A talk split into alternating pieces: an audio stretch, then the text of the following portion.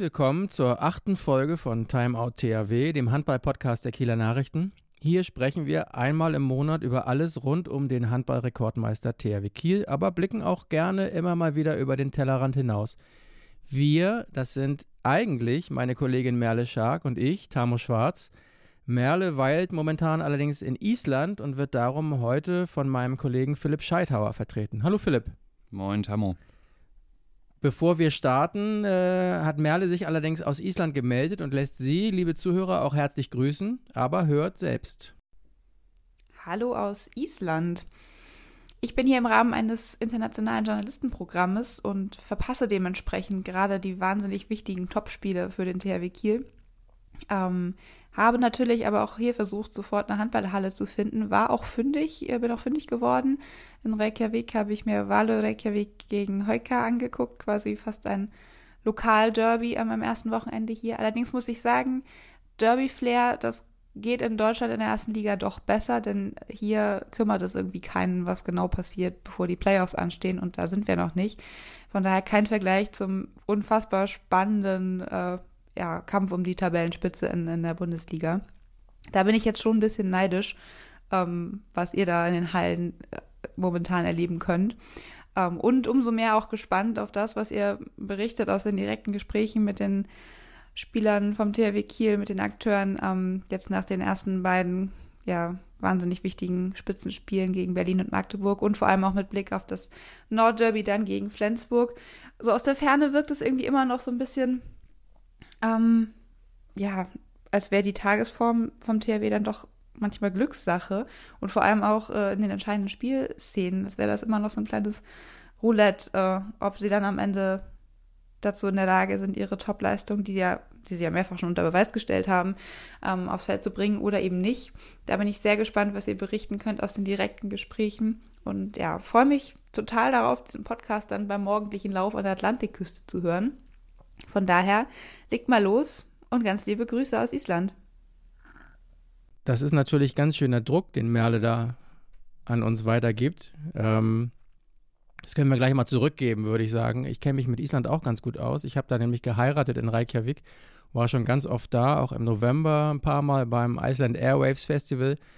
Und es gibt auf Island eine ganz, ganz besondere Leckerheit. Das ist eine besondere Haiart der keine Nieren hat und darum seinen Harnstoff in Blut und Fleisch ablagert, der wird dann erstmal eingegraben, vergammelt, danach in die Sonne gehängt, vergammelt weiter, ähm, bis man ihn dann nach Monaten irgendwann genießen kann. Allerdings auch nur mit dem berühmten Schnaps Brennivin. Äh, Merle, wenn du das jetzt hörst, da irgendwo an der Atlantikküste, dann äh, würde ich jetzt mal sagen, Philipp und ich erwarten von dir zum nächsten Mal äh, ein kulinarisches Update. Das ist jetzt kein Aprilscherz? Das ist kein Aprilscherz, das ist genau so, äh, wie ich es gesagt habe. Ähm, die Isländer sind ein bisschen komisch bei den Dingen, die sie essen und trinken, aber das weiß Merle mittlerweile, glaube ich, auch schon. Kommen wir aber zurück zum Handball. Willst du dich einmal kurz vorstellen und sagen, wie du bisher so den Handballzirkus und den THW Kiel erlebt hast? Das kann ich sehr gerne machen. Also moin, ähm, mein Name ist Philipp Scheithauer, ich bin 31 Jahre, bin gebürtiger Kieler und jetzt seit 2021 bei den Kieler Nachrichten, bin im Moment noch Volontär und werde ähm, ab Mai dann fest in der Sportredaktion arbeiten. Ja, meine ersten Erfahrungen oder meine ersten Berührungspunkte mit dem THW waren sicherlich schon früher als gebürtiger Kieler natürlich äh, immer mal wieder in der Halle gewesen. Ähm, jetzt natürlich aus einer ganz anderen Perspektive. Ähm, das ist super aufregend, super spannend. Für mich auch eine persönliche Herausforderung, die ich aber sehr gerne annehme.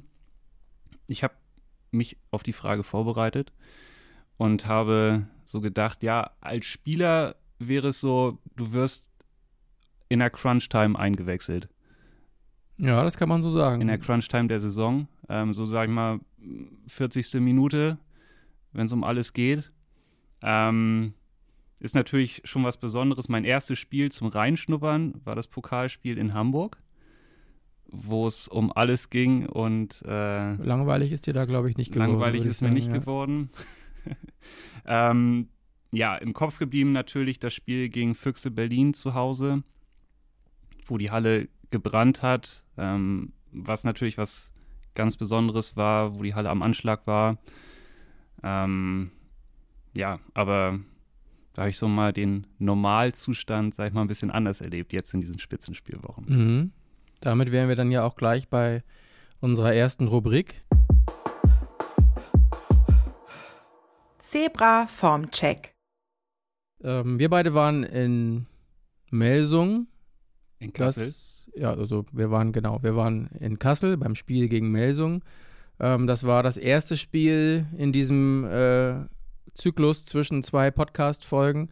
Insgesamt ähm, kann man sagen, alles im grünen Bereich. Es gab äh, sechs Spiele. Eine Niederlage, die allerdings überhaupt nicht ins Gewicht fällt gegen Bukarest, weil das Hinspiel schon wirklich auf sehr beeindruckende Art und Weise gewonnen wurde. Vier Spiele in der Bundesliga, drei Siege, darunter das Spitzenspiel gegen die Füchse Berlin, auch beeindruckend. Und ein Unentschieden jetzt gegen Magdeburg. Also drei Punkte von möglichen Vieren aus den beiden Spitzenspielen. Ich würde sagen, da darf man nicht meckern oder gibt es doch was zu meckern? Ich sag mal so, was wir auf jeden Fall geschrieben haben, ähm, vor allen Dingen im Spiel gegen Füchse Berlin, gegen Bukarest, war, dass die Spielfreude zurückgekehrt ist. Es sah deutlich leichter auf dem Spielfeld aus. Äh, Rune Darmke sagte ja dann auch nach dem oder vor dem Spiel, gegen, vor dem Rückspiel gegen Bukarest. Ähm, das kommt natürlich auch alles mit guten Ergebnissen, mit guter Leistung. Ähm, zu meckern, ja, die Abschlussschwäche, Un Unkonzentriertheiten im Angriff. Ist wieder der, da. Hat die der THW komplett überwunden? Das weiß ich nicht. Hm. Ich hatte ähm, nach dem Gummersbach-Spiel mit Viktor Silagi gesprochen und hatte ihn gefragt, ob die noch da sei diese Schwäche, und er hat gesagt, dass sie wieder da sei. Ähm, Gummersbach war auch ein gutes Beispiel für, für dieses, ähm, ja, für diese wellenförmigen äh, Formbewegungen sozusagen. Da lagen sie mit 3 zu 8 zurück. Dann wurde, musste Steffen Weinhold sehr früh eingewechselt werden. Das war sein erstes Spiel nach langer Verletzung. Der ist jetzt auch wieder verletzt, äh, leider. Die Schulterverletzung ist ähm, wieder aufgebrochen. Dann konnte auch durch Weinhold konnte sich das Spiel stabilisieren und am Ende, äh, am Ende haben sie das in Gummersbach auch relativ ähm, geschmeidig nach Hause gebracht. Aber es ist schon immer noch so, ähm, sowohl was die gesamte Mannschaft angeht, als auch was einzelne Spieler angeht, dass da wellenförmige Bewegungen drin sind, würde ich sagen. Sowohl in den einzelnen Spielen als auch von Spiel zu Spiel Ja. im Allgemeinen. Ne? Ja. Ähm, Gerade jetzt auch gegen Magdeburg ähm, zur Halbzeit mit drei Toren zurückgelegen, auch völlig zu Recht. Ich glaube, es hätte auch noch höher sein können, der Rückstand zur Halbzeit. Mhm. Ähm, aber dann in der zweiten Halbzeit wieder gezeigt, auch wofür der THW steht. Äh, Gisli Christiansson sagte, total beeindruckt von den Kieler Comeback-Künsten. THW kommt immer wieder zurück. Das ist dann auch eine Qualität, die man erstmal haben muss. Ne? Mhm, das stimmt. Ähm, gegen die Füchse ähm, war zum Beispiel Niklas Landin herausragend mit 23 Paraden, Bestwert. Ähm, in anderen Spielen ist die Torwartleistung beim THW nicht so überragend. Jetzt gegen Magdeburg war es auch so, dass erst sehr wenig kam von beiden und ähm, Niklas Landin dann erst nach der Pause aufgedreht hat, dafür dann aber auch so richtig. Johansson spielt eine phänomenale Saison, hat dann aber auch zwischendurch Spiele, die man so einem jungen Spieler auch zugestehen muss, wo er schwerer reinkommt oder sich der Gegner vielleicht auch besser auf ihn eingestellt hat. Das gleiche gilt auch für Sargosen, für andere Spieler. Also ähm, Harald Reinkind, dem die Belastung anzumerken ist, der Ja. Wochen, Monate lang als Alleinunterhalter im Rückraum fungieren muss. das war ein bisschen, ähm, bisschen traurig. Nach dem Comeback von Steffen Weinhold hat er sich im Gespräch mit mir total darüber gefreut und hat gesagt, boah, das war ein ganz schöner Ritt und er habe große Vorfreude auf den Sommerurlaub. Das sagt jemand schon Anfang April. Ähm, und im nächsten Spiel kam dann die Nachricht, dass die Verletzung bei Steffen Weinhold wieder aufgebrochen ist und das ja gleichbedeutend damit ist, dass Harald Reinkind jetzt eventuell wieder alleine ran muss. Also ähm, ja, wir sind jetzt gerade beim Formcheck. Ich würde sagen, äh, äh, Zustand wechselhaft, ähm, aber solange das, was am Ende auf der Anzeigetafel steht, so positiv ist wie jetzt seit dem letzten, seit der letzten Podcast-Folge, ähm, ist alles im grünen Bereich. Zudem der Traum vom Champions League-Titel weiter da ist, Viertelfinale gebucht ist gegen Paris Saint-Germain. Da warten zwei krasse Spiele.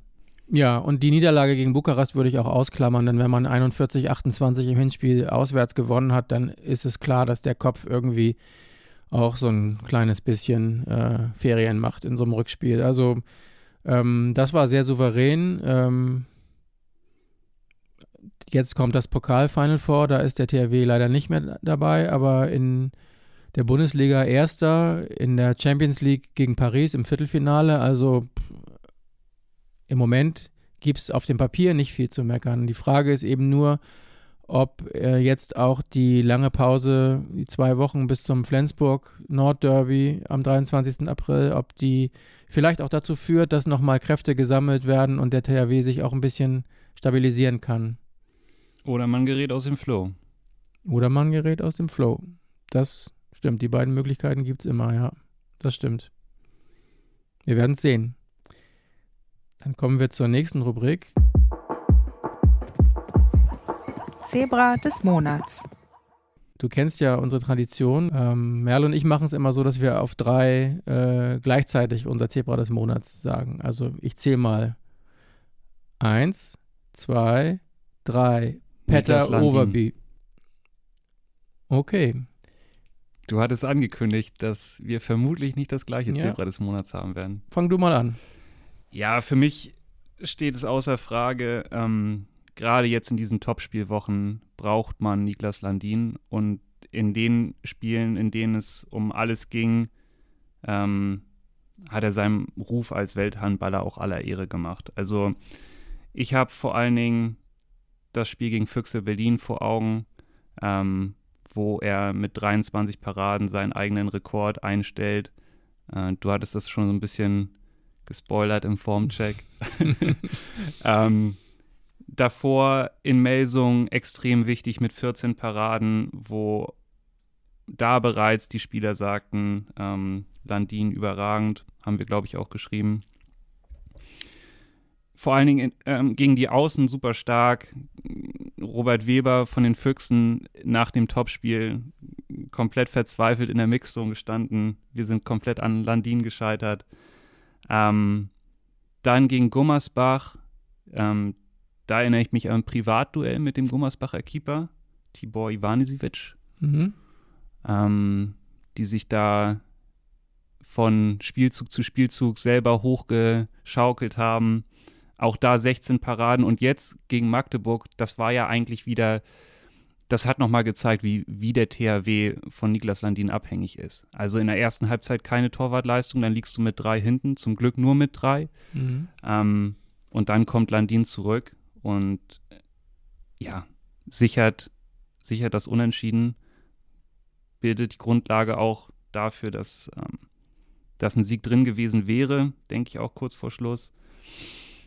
Für mich lassen diese Leistungen nochmals so ein bisschen die Zweifel größer werden, wie der THW im nächsten Jahr auf der Torwartposition aufgestellt ist. Ja, das haben wir hier auch schon ausgiebig diskutiert, ja, gebe ich dir absolut recht.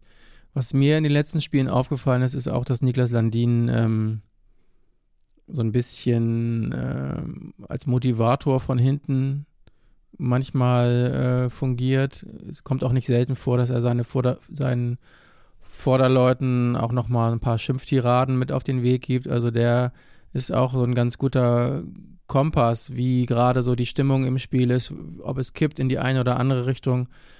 Unglaublich wichtig, ja. Ich habe seine Szene, äh, Szene im Kopf, ich glaube, das war die erste Parade in der zweiten Halbzeit. Wir saßen ja direkt dahinter, wo er direkt die Siegerfaust mhm.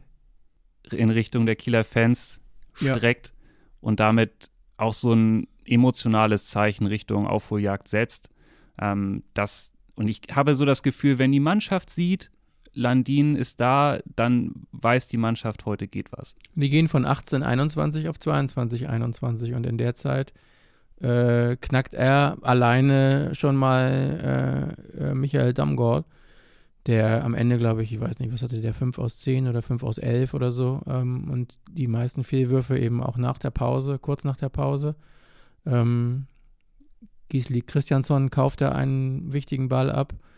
das war schon wichtig. Also ähm, man kann es auch umdrehen. Ähm, kann aber auch nur funktionieren, wenn die Abwehr vernünftig steht. Wahrscheinlich kommen wir jetzt zu deinem. Ja, genau. Man kann es aber auch umdrehen und sagen, ähm, wie, wie stark ist der TRW, wenn Niklas Landin zum Beispiel im nächsten Nordderby nicht funktioniert. Also ähm, das haben wir in der ersten Halbzeit gegen Magdeburg gesehen. Genau. Mein Zebra des Monats, wie du eben schon sagtest, ist äh, Peter Överby. Schon allein deswegen, weil ich feststelle, dass der unglaublich wichtig geworden ist in der Deckung. Ähm, ich finde das ganz interessant manchmal. Harald Reinkind war auch ein Fall. Ich nenne das immer äh, so diese umstrittenen Transfers, wo von außen alle sagen, was will der THW denn mit dem?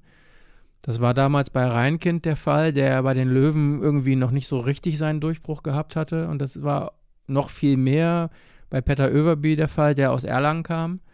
Ähm, und der natürlich erstmal auf den ersten Blick vielleicht so ein bisschen äh, im Schatten von Positionskollegen wie Patrick Wienzek oder Henrik Pekeler stehend, steht oder ähm, vermeintlich stehen würde, aber ähm, der ist unglaublich wichtig geworden. Also der ähm, strahlt vielleicht offensiv nicht so sehr, wobei der hat eine Quote von fast 80 Prozent, ähm, hat alle 44 Spiele für den THW gemacht, hat 62 Tore geworfen. Das ist ein Wert, der absolut in Ordnung ist, wenn man sieht, wie selten der ja auch offensiv zum Einsatz kommt.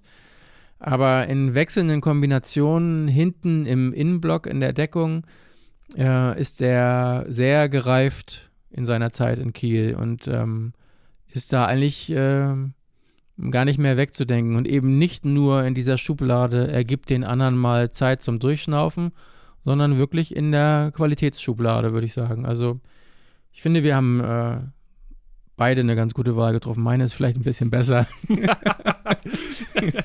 vielleicht weniger offensichtlich. Sagen ja, so. Niklas Landin ist natürlich immer ein äh, eine sichere Bank. Eine sichere Bank. Oh, mir fällt keiner ein. Na gut, nehme ich Niklas Landin. Ah, ich Nein, sollte nicht böse gemeint sein. Ist auch wirklich eine gute Wahl. Und ich finde alleine dieser Wert gegen die Füchse, diese 23 Paraden, ich fand das ganz putzig nach dem Spiel. Ähm, ähm, habe ich, hab ich zu ihm gesagt, du, ich glaube, das ist Rekord. Und dann äh, hat er zu mir gesagt, nein, äh, in der und der Saison, es war ein 10. Juni in Baling und so weiter und so weiter. Also er hatte da, der muss ein äh, unglaubliches Gedächtnis auch haben, aber der hat ja ohnehin, glaube ich, im Gehirn relativ viele Spitzenwerte irgendwie zu bieten. Ähm, und das war dann, äh, glaube ich, so, dass er seinen Rekord zumindest, seinen Bundesliga-Rekord eingestellt hatte. Ja. Ich kam einfach in den Topspielwochen nicht an ihm vorbei muss man ganz ehrlich Nee, und, und da hast du auch völlig recht mit, ja. Und war es nicht dein letztes Zebra des Monats, wenn ich das richtig in Erinnerung habe? Ja, da war er auch gerade wieder Kieler Sportler des Jahres geworden. Das sollte so ein bisschen Lokalkolorit haben. Okay, okay. Gut, nächste Rubrik. Gerüchteküche. Wir haben es ja vorhin schon angedeutet. Ähm, Steffen Weinold hat in Gummersbach ein sehr starkes Comeback gegeben, hat gezeigt, wie wichtig er für diese Mannschaft ist, wie wichtig seine Routine, seine Klasse, seine 1 zu 1 Qualitäten, seine defensiven Qualitäten sind. Hatte zuvor ähm, aufgrund von zwei Verletzungen einmal einen Teilriss des hinteren Kreuzbandes, einmal eine Schulterverletzung, schon 16 Spiele verpasst und ist jetzt wieder verletzt. Wie lange wissen wir nicht? Wie lange wissen wir nicht? Aber es heißt von Vereinsseite, die Schulterverletzung ist wieder aufgebrochen. Und es ist darum, glaube ich, logisch, den Schluss zu ziehen, äh, der THW wäre gut beraten, auf der Position im rechten Rückraum vielleicht doch nochmal nachzubessern, obwohl laut äh, THW-Geschäftsführer Viktor Silagi die Kaderplanung für die neue Saison eigentlich abgeschlossen ist. Du hast gesagt, ich darf hier mal ein paar Namen reinwerfen. Schmeiß. Ja, ja. Also ich habe mir mal die Bundesliga angeguckt und in der Bundesliga muss ich sagen, sind die Alternativen gerade bei den großen Namen rar gesät, weil viele gerade erst ihren Vertrag verlängert haben. Also sagen wir Kai Smeets oder, oder wo der Wechsel schon feststeht. Kai Smits zu SG. Ähm, Gitzel hat Vertrag bis 25 bei den Füchsen. Magnusson bis 2026 beim SC Magdeburg. Mir ist ähm, ein 29-jähriger Isländer aufgefallen, Vigo Christiansson aus Leipzig, der da 135 Tore geworfen hat. Sieben gegen den THW im Rückspiel. Momentan aber auch verletzt. Und gerade den Vertrag mhm. bis 2027 verlängert. Ähm, hängen geblieben bin ich dann noch bei ähm, Christoph Steinert. Nicht mehr ganz jung. Nicht mehr ganz jung. Ähm, Vertrag bis 24, 132 Bundesligatore. 10 gegen den THW Kiel im Rückspiel. Nein, im Hinspiel, pardon. Die Hälfte davon haben sie, 7 Meter. Und er hat 19 WM-Tore geworfen und kommt aus Erlangen, wie Petter Överby. Ich bin ein totaler Steinhardt-Fan. Der, du hast ähm, ihn bei der WM gesehen. Genau, und auch bei der letzten EM. Ähm, es gab doch diese witzige Geschichte in Bratislava bei der Europameisterschaft 22. Da war doch, das war doch dieses Corona-Chaos. Und dann gab es ja. ein Spiel, ähm, wo es darum ging, ob Steinhardt wieder äh, negativ sein würde oder nicht und so weiter. Und dann war der im Hotel und dann irgendwann kam dann dieser negative Test und dann war das so ein bisschen so, dass der, ja gut, was mache ich dann jetzt? Naja, die Mannschaft war schon in der Halle und dann ist der irgendwie zu Fuß, hat seine, seine Socken und seine Hose und seine Schuhe zusammengeklaubt, hatte noch irgendwas vergessen und ist dann zu Fuß vom Mannschaftshotel in die Halle und hat dann gedacht, na gut, dann kann ich ja heute auch noch mitspielen. Ähm, der ist sehr intelligent, sehr geerdet ähm, und ich finde, dass der ähm, auf eine ich finde, der hat ein äh, gewisses eingeschränktes äh, Spektrum an dem, was er kann, aber wenn man sich jetzt zum Beispiel das Szenario mal vorstellt, dass Weinold und Reinkind nächste Saison ja beide noch da sind und man als äh, Ergänzung einen dritten dazu holt, könnte ich mir den gut vorstellen. Ähm, ich habe, anders als du, den Blick einmal äh, international schweifen lassen. Ähm, Okay, Linkshänder im Rückraum, ähm, da kommt man natürlich schnell auf Leute wie Dicamel, Barcelona bis 27, ähm, Remili, Vesprem bis 26, ähm, dann der Däne äh, Mats Hoxer in Aalborg bis 26, äh, Sandel, der wechselt nach Vesprem, da bist du schnell bei den äh, Stars, in Anführungszeichen, bist du schnell äh, am Ende der Fahnenstange und da kommt wenig in Frage. Ähm, ich habe mal in die dänische Liga geguckt und da gibt es zwei Linkshänder, die ich total spannend finde. Einmal ähm, Emil Matzen vom dänischen Meister GOG, der ist 22 und was ich erst äh, realisiert habe, als ich mir diese Liste angeguckt habe, der ist momentan führender im Champions League Ranking. Der hat für GOG in der Champions League schon 92 Tore geworfen, ist im Ranking, im Torjäger-Ranking der dänischen Liga Dritter mit 158 Toren. Ähm, allerdings ist der zum Beispiel bei Nikolai Jakobsen in der dänischen Nationalmannschaft noch nicht so richtig auf dem Zettel, weil der offensichtlich defensiv nicht so super stark ist. Aber ja auch noch jung. Wer weiß, was ähm, ein Philipp Jicher dem noch austreiben bzw. eintreiben äh, könnte. Ähm, ein anderer, ein Schwede, der spielt bei Sönderjyske in Dänemark, der ist schon 26. Ähm, ist zweitbester Halbrechter in der dänischen Liga mit 135 Toren. Ähm, ist jetzt auch für die Eurocup-Spiele Ende April für die schwedische Nationalmannschaft nominiert worden. Das sind zwei Spieler, die ein Verein wie der THW mit Sicherheit auch irgendwie mal unter Beobachtung hat und auf dem Zettel hat und ähm, aber über die wurde noch nicht so richtig viel geredet. Ich wundere mich auch ein bisschen, dass bei dem aktuell besten Torschützen der Champions League äh, so wenig, ähm, ja, so wenig Gerüchteküche brodelt. Dafür sind wir ja da. Dafür sind wir ja da. Was ich auf jeden Fall weiß, aus ganz, ganz sicherer Quelle, ist, dass die Spieler bei GOG alle eine Ausstiegsklausel für die Bundesliga haben. Der ist bei GOG noch bis 25 unter Vertrag, aber keine Ahnung, bei Calvalinius, der war auch bis 25 bei Montpellier unter Vertrag und ist jetzt beim THW Kiel. Ähm, Was sagt denn dein Bauchgefühl? Holt der THW im Sommer noch jemanden Drittes im rechten Rückraum hinter Reinkind und Weinhold? Ja, die beiden, die beiden bleiben auf jeden Fall. Es gibt sozusagen zwei Möglichkeiten. entweder sie holen schon denjenigen äh, vorweg, den für sie sowieso 2024. für 2024, den sie sowieso im Auge haben. Das hat Viktor Silagi auch ganz schön so gesagt. Ähm, es gibt eben immer diese Möglichkeiten, einen Transfer vorzuziehen. Ähm, oder sie holen jemanden, der für ein halbes oder für ein Jahr oder so hilft. Und ich bin mir sehr sicher, dass Christoph Steinert eher die zweite Variante wäre. Das ist jetzt nicht der, den sie sich als Nachfolger von Steffen Weinhold vorstellen. Ich könnte mir aber ohne jetzt, also mein Bauch sagt mir zu Steinert ehrlicherweise gar nichts. Aber ich finde, dass der, wenn ich jetzt Viktor Silagi wäre, dann wäre Christoph Steinert für diese zweite Variante, finde ich, eine sehr, sehr gute Personalie. Weil du genau weißt, was du an dem hast.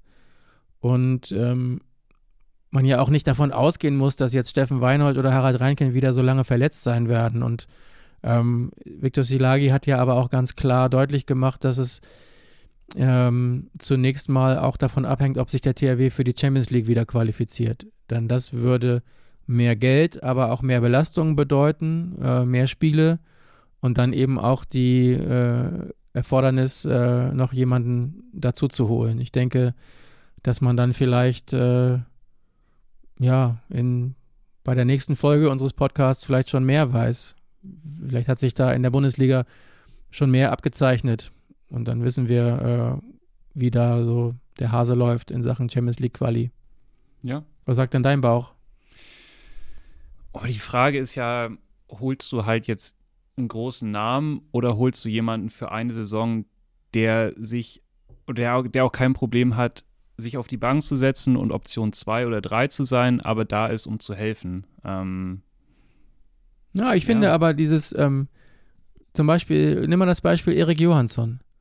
Der Grundgedanke war ja, äh, der kommt jetzt schon, wenn Sargosen noch da ist und hat äh, eine Akklim Akklimatisierungssaison in der Bundesliga, kann hinter den Routiniers lernen.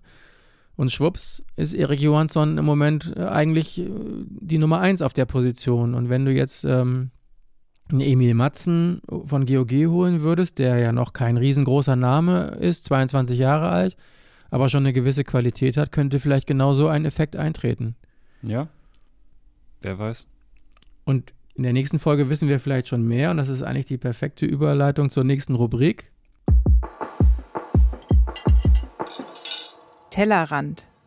Denn in der Rubrik Tellerrand äh, kümmern wir uns mal um das Restprogramm der Top 4. Also Restprogramm des THW Kiel in erster Linie natürlich, aber Restprogramm der Top 4 in der, in der Bundesliga. Ähm, Top 4, weil sich die Rhein-Neckar-Löwen gerade aus dem Meisterrennen verabschiedet haben dürften mit vier Niederlagen in Serie. ja, die sind jetzt bei 15 Minuspunkten. Ich, so weit lehne ich mich jetzt hier gerne aus dem Fenster. Die Rhein-Neckar-Löwen werden nicht deutscher Meister. Da bin ich mir sehr sicher. Vielleicht DHB-Pokalsieger. Ja, ich finde es ein bisschen schade, weil ich äh, fand, besonders auch durch die Leistung von Juri Knorr, dass die eine tolle Saison gespielt haben, aber ähm, ja, haben auch viele junge Spieler und viel Verantwortung und Druck lastet auch auf Juri Knorr und im Moment können sie das nicht ganz äh, aufrechterhalten. Ich, ich lege jetzt einfach ja. mal einmal los mit meinem allerersten Eindruck. Mein allererster Eindruck, wenn ich das Restprogramm sehe, ist, die SG Flensburg-Handewitt hat das schwerste Restprogramm, denn der THW Kiel, die Füchse und der SC Magdeburg haben aus den Top 4 nur noch die SG jeweils als Gegner und daraus ergibt sich logischerweise, dass die SG noch die Top 3 hat im Restprogramm und alle drei Spiele auswärts. Das ist schon ein ziemliches Fund. Dann haben die am letzten Spieltag auch noch die Löwen. Ähm, das würde ich sagen, spricht auf jeden Fall gegen die SG. Was so ein bisschen für die SG spricht, ist die aktuelle Form. Jaron Sievert hatte beispielsweise schon vor dem Spiel gegen Füchse Berlin gesagt, dass er die SG momentan eigentlich als formstärkstes Team der Bundesliga einschätzt. Und wenn man sieht, dass jetzt ähm, Jim Gottfriedson erstmal wieder zurückkommt, Kevin Möller im Tor wieder zurückkommt, dann haben sie ihren besten Kader oder vermeintlich besten Kader wieder zusammen. Aber grundsätzlich von den Namen her, von rein auf dem Papier gebe ich dir recht. Ich kann mir schwer vorstellen, dass die, die drei Auswärtsspiele alle gewinnen. Vor allen Dingen, weil jetzt vor dem THW-Spiel der THW zwei Wochen Pause machen kann und die SG noch vier Spiele zu gehen hat. Mhm. In der Euroleague und ähm, DRB-Pokal. Das ist ähm, eine ganz eigentümliche Situation irgendwie. Ich hatte das jetzt schon, dass ähm, der THW ja vor dem Magdeburg-Spiel eine ganze Woche Zeit hat. Magdeburg aber am Donnerstag noch spielen musste und dann am Sonntag gegen den THW antreten musste. Und das ist ja eigentlich eine Situation, die wir sonst beim THW immer nur umgekehrt erleben. Und jetzt hast du das wieder. Natürlich hat sich niemand ausgesucht, beim Final Four im Pokal nicht dabei zu sein, aber jetzt ist es eben so. Jetzt kannst du auch das Beste draus machen. Die Spieler haben jetzt ein ähm, Trainieren im Moment noch, haben dann ähm, Ende dieser Woche und das Wochenende frei. Das ist für die Köpfe total wichtig. Das weiß man ja auch, wenn man mit denen spricht, wenn die in dieser Mühle stecken, dass die jetzt vielleicht nochmal äh, drei, vier Tage nach Hause in ihre Heimat können, Zeit mit der Familie verbringen, vielleicht nochmal so richtig Ostern ein bisschen nachholen und so. Ich glaube, das kann auch Kräfte freisetzen, die noch wichtig werden können. Und vor allen Dingen Kräfte für die schweren anstehenden Aufgaben, weil wenn man sich das Restprogramm einmal anguckt, dann sind die vermeintbar schwersten THW-Gegner kommen jetzt direkt. Ähm, also die SG, dann direkt bei den Rhein-Neckar-Löwen nach der Länderspielpause ähm, und dann zu Hause gegen Hannover Burgdorf, wo man im Hinspiel mit zwei Toren knapp gewonnen hat. Und da lauert eine totale Gefahr, denn du denkst so, ja gut, und dann danach kommt äh, HC Erlangen, HSV, Bergischer HC, HSV und BHC auswärts das sind eben auch Mannschaften, wo andere Top-Teams schon gestolpert sind zum Teil. Ne? Was ich auch ganz wichtig finde, ich weiß nicht, wie deine Meinung dazu ist, ich habe jetzt auch mal geguckt, wo die Top-4-Teams noch Gegner haben, die im Abstiegskampf stecken. Und ohne das respektlos zu meinen, ich würde jetzt mal sagen, dass Hamm so gut wie abgestiegen ist, dann läuft es eigentlich darauf hinaus, dass die richtig ächzenden Mannschaften noch GWD Minden und Wetzlar sind. Minden hat einen totalen Lauf. Ähm, der THW spielt noch gegen Wetzlar, die Füchse spielen gegen Minden, ähm, Flensburg auch. Magdeburg spielt noch äh, auswärts in Minden und in Wetzlar. Wenn es da noch so um richtig was geht, dann sind das mit, mit Sicherheit auch Spiele, die so richtig knackig werden können. Vielleicht ist das auch nochmal ein Faktor, den man nicht unterschätzen darf. Absolut. Ich glaube, du darfst auch frisch auf Göppingen und Stuttgart noch nicht ganz außer Acht lassen. Mhm. Vor allen Dingen wartet auf den THW ein extrem unangenehmes Spiel in Stuttgart zwischen den Paris-Spielen, wo du auch erstmal bestehen musst an einem Samstagabend, glaube ich. Samstagabend 20.30 Uhr, das können wir ja in der nächsten Folge nochmal thematisieren, denn es gab ja auch mal von der Handball-Bundesliga die das Versprechen, die deutschen Mannschaften, die in der Champions League in den K.O.-Runden um was spielen, so ein bisschen äh, denen so ein bisschen den Rücken frei zu halten. Und jetzt äh, spielt der THW im Viertelfinale zwei Spiele gegen Paris und dazwischen müssen sie an einem Samstagabend bei der zweitweitesten Auswärtsmannschaft antreten. Das ist schon auch harter Tobak. Ja, absolut. Auf jeden Fall, wir Rhein-Neckar-Löwen sind raus aus dem Meisterrennen, haben wir gesagt, aber können noch zum entscheidenden Zünglein an der Waage werden wie man ja immer so schön sagt. Alle vier spielen noch gegen die Löwen. Absolut. SG im letzten Spiel, Füchse Berlin ist jetzt das nächste Spiel zu Hause gegen die Rhein-Neckar-Löwen. Ähm, ja, das können auch noch entscheidende Spiele werden, ne? Ja, absolut. Ich äh, hoffe auch, dass sich bei den vier Mannschaften jetzt niemand mehr schwer verletzt, dass eher Spieler zurückkommen, als dass äh, noch Verletzte neu hinzukommen. Das ist dann könnte es, glaube ich, ein richtig cooles äh, Saisonfinale werden. Man, wenn man sich die letzten Jahre anguckt, dann, das habe ich jetzt nicht genau genug gemacht, um jetzt mit Wissen angeben zu können. Ich bin mir aber sehr sicher, dass in den letzten Jahren der Meister nie mehr Minuspunkte als acht hatte. In den letzten vier, fünf Jahren. Und jetzt haben die beiden ersten schon neun Minuspunkte. Und man kann vielleicht davon ausgehen, dass noch der eine oder andere hinzukommt. Also ähm, das ist schon verrückt, wie wie eng das ist, wie breit das an der Spitze ist. Spannend. Wie schätzt du denn die Bedeutung dieser Top-Duelle ein? Weil beispielsweise Bennett Wiegert war ja total sauer nach dem THW-Spiel, meinte, nur weil wir jetzt, nur wenn wir jetzt in Kiel verloren hätten, wäre die Saison ja noch nicht vorbei. Was, was ihn richtig sauer gemacht hat, war, und das fand er respektlos, die haben ja am Donnerstag noch gegen den Bergischen HC gespielt. Und Montag, Dienstag, Mittwoch wollten alle nur von ihm wissen, was denn passieren würde, wenn sie gegen Kiel verlieren und so weiter. Und dann hat er gesagt, wie respektlos, wir mussten ja am Donnerstag erstmal noch gegen den BHC spielen. Ähm ja, aber ganz von der Hand zu weisen ist es ja nicht. Wenn der, wenn der SC Magdeburg jetzt verloren hätte, dann wären ähm, es vier Punkte Rückstand auf den Tabellenführer THW Kiel gewesen.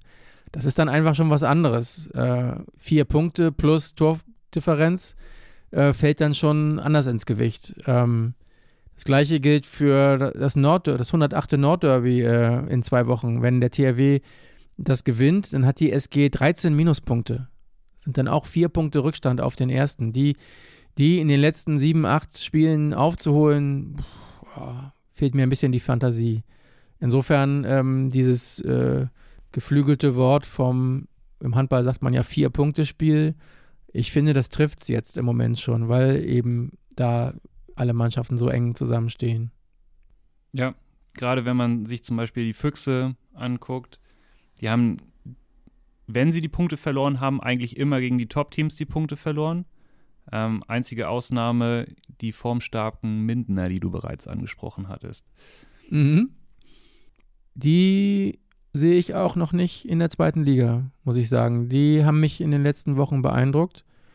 Da muss sich ähm, die HSG Wetzlar, die jetzt ja im Moment auch so ein bisschen unter einem Trainerchaos leidet, äh, glaube ich, ziemlich warm anziehen. Und gegen die spielen sowohl Füchse, Magdeburg als auch Flensburg noch alle, ne? Gegen Minden, ja. Ja. Mhm. Der THW hat die schon weg. Der THW spielt dafür noch zu Hause gegen Wetzlar. Und Wetzlar ist ja beim THW so eine Art Angstgegner. Bin ich auch mal gespannt. Es bleibt auf jeden Fall super spannend. Eng bis zum Schluss. Ja. Es entscheiden wieder ein paar Tore? Wie damals 2014 gegen die Rhein-Neckar-Löwen? Ja, genau. Ähm, ach, ich weiß auch nicht. Ich finde eigentlich, jetzt geht es wieder um die Tordifferenz. Davor war mal eine Zeit, wo der direkte Vergleich zählte und ich finde beides irgendwie nicht richtig fair und nicht richtig unfair. Bei der Tordifferenz kann man sagen, dass es vielleicht ein Ticken fairer ist, weil, weil es irgendwie so ein Abbild einer ganzen Saison ist. Andererseits haben sich die Vereine ja auch mal dagegen ausgesprochen vor einer Weile, weil es dann eben immer dieses belastende Torgerenne ist und im Zuge dieser Entlastungsmaßnahmen man dann eben zum direkten Vergleich übergegangen war. Aber oh, ähm, zumindest können wir sagen, wenn es um Tore geht, hat der THW sehr gute Karten. Absolut. Ja, das. Und äh, was ich auch noch interessant finde, und dann kommen wir auch schon so langsam zum Ende. Ähm, unsere nächste Folge äh, am 9. Mai äh, in einem Monat äh, wenn, wir, wenn wir in dieser nächsten Folge uns unterhalten, dann sind bis dahin ab heute nur drei Partien gewesen. Das ist sehr selten. Also manchmal sprechen wir hier über, über nächste Folgen, äh, bis zu der dann der THW noch neun oder zehn oder sogar elf Spiele hat. Und jetzt sind es nur drei, nämlich am 23. April äh, das 108. Nordderby gegen Flensburg in Kiel. Dann kommt äh, eine Nationalmannschaftspause, wo die Deutschen in Schweden und in Berlin gegen Spanien äh, im Eurocup spielen. Und dann Anfang Mai äh, geht es auch gleich äh, schön weiter äh, mit dem Spiel bei den Rhein-Neckar-Löwen und zu Hause gegen Hannover. Ähm, das ist natürlich knackig, aber äh, quantitativ nicht so viel, nur drei Partien. Mitten in den von Philipp Jicher ausgerufenen K.O.-Final-Countdown-Wochen. Ja, genau. ja. Im Moment äh, ist jedes Spiel sozusagen ein K.O.-Spiel oder Finale. Und irgendwie stimmt es ja auch. Absolut. Ja, du musst ja jetzt, jetzt im Flow bleiben. Ich bin gespannt, wie das der THW Kiel jetzt in den nächsten zwei Wochen schafft in der Vorbereitung auf das Nordderby. Wir werden uns ja in ein paar Wochen dazu wieder hören. Genau, unsere nächste Folge, wie gesagt, am 9. Mai. Ähm, allen, die noch mehr Informationen zum THW Kiel haben möchten, empfehlen wir unseren Newsletter, das THW-Update schwarz auf weiß, jeden Donnerstag auf knonline.de. Wenn ihr Fragen, Ideen, Anregungen habt, könnt ihr uns auch gerne schreiben an sportredaktion.kieler-nachrichten.de. Und damit sind wir am Ende deiner ersten Podcast-Folge, Philipp. Hast du jetzt richtig Lust auf ein Stück Hai? oh, das hörte sich nicht so schön an, aber wir können ja, weiß ich nicht, ein stilles Wasser gleich trinken. also mit Brennivin könnte ich dienen. Ich habe noch eine Flasche zu Hause, ja. der schmeckt so Richtung Aquavit. Gar nicht so schlecht, aber den Hai kann man, glaube ich, getrost weglassen. Ich bin aber gespannt, was Merle dann in einem Monat sagen wird. Ich wollte gerade sagen, die ist ja dann die kulinarische Expertin, ja. dann schauen wir mal. Okay, also dir vielen Dank. Danke, Tamo. Allen vielen Dank fürs Zuhören und bis zum nächsten Mal. Tschüss. Ciao.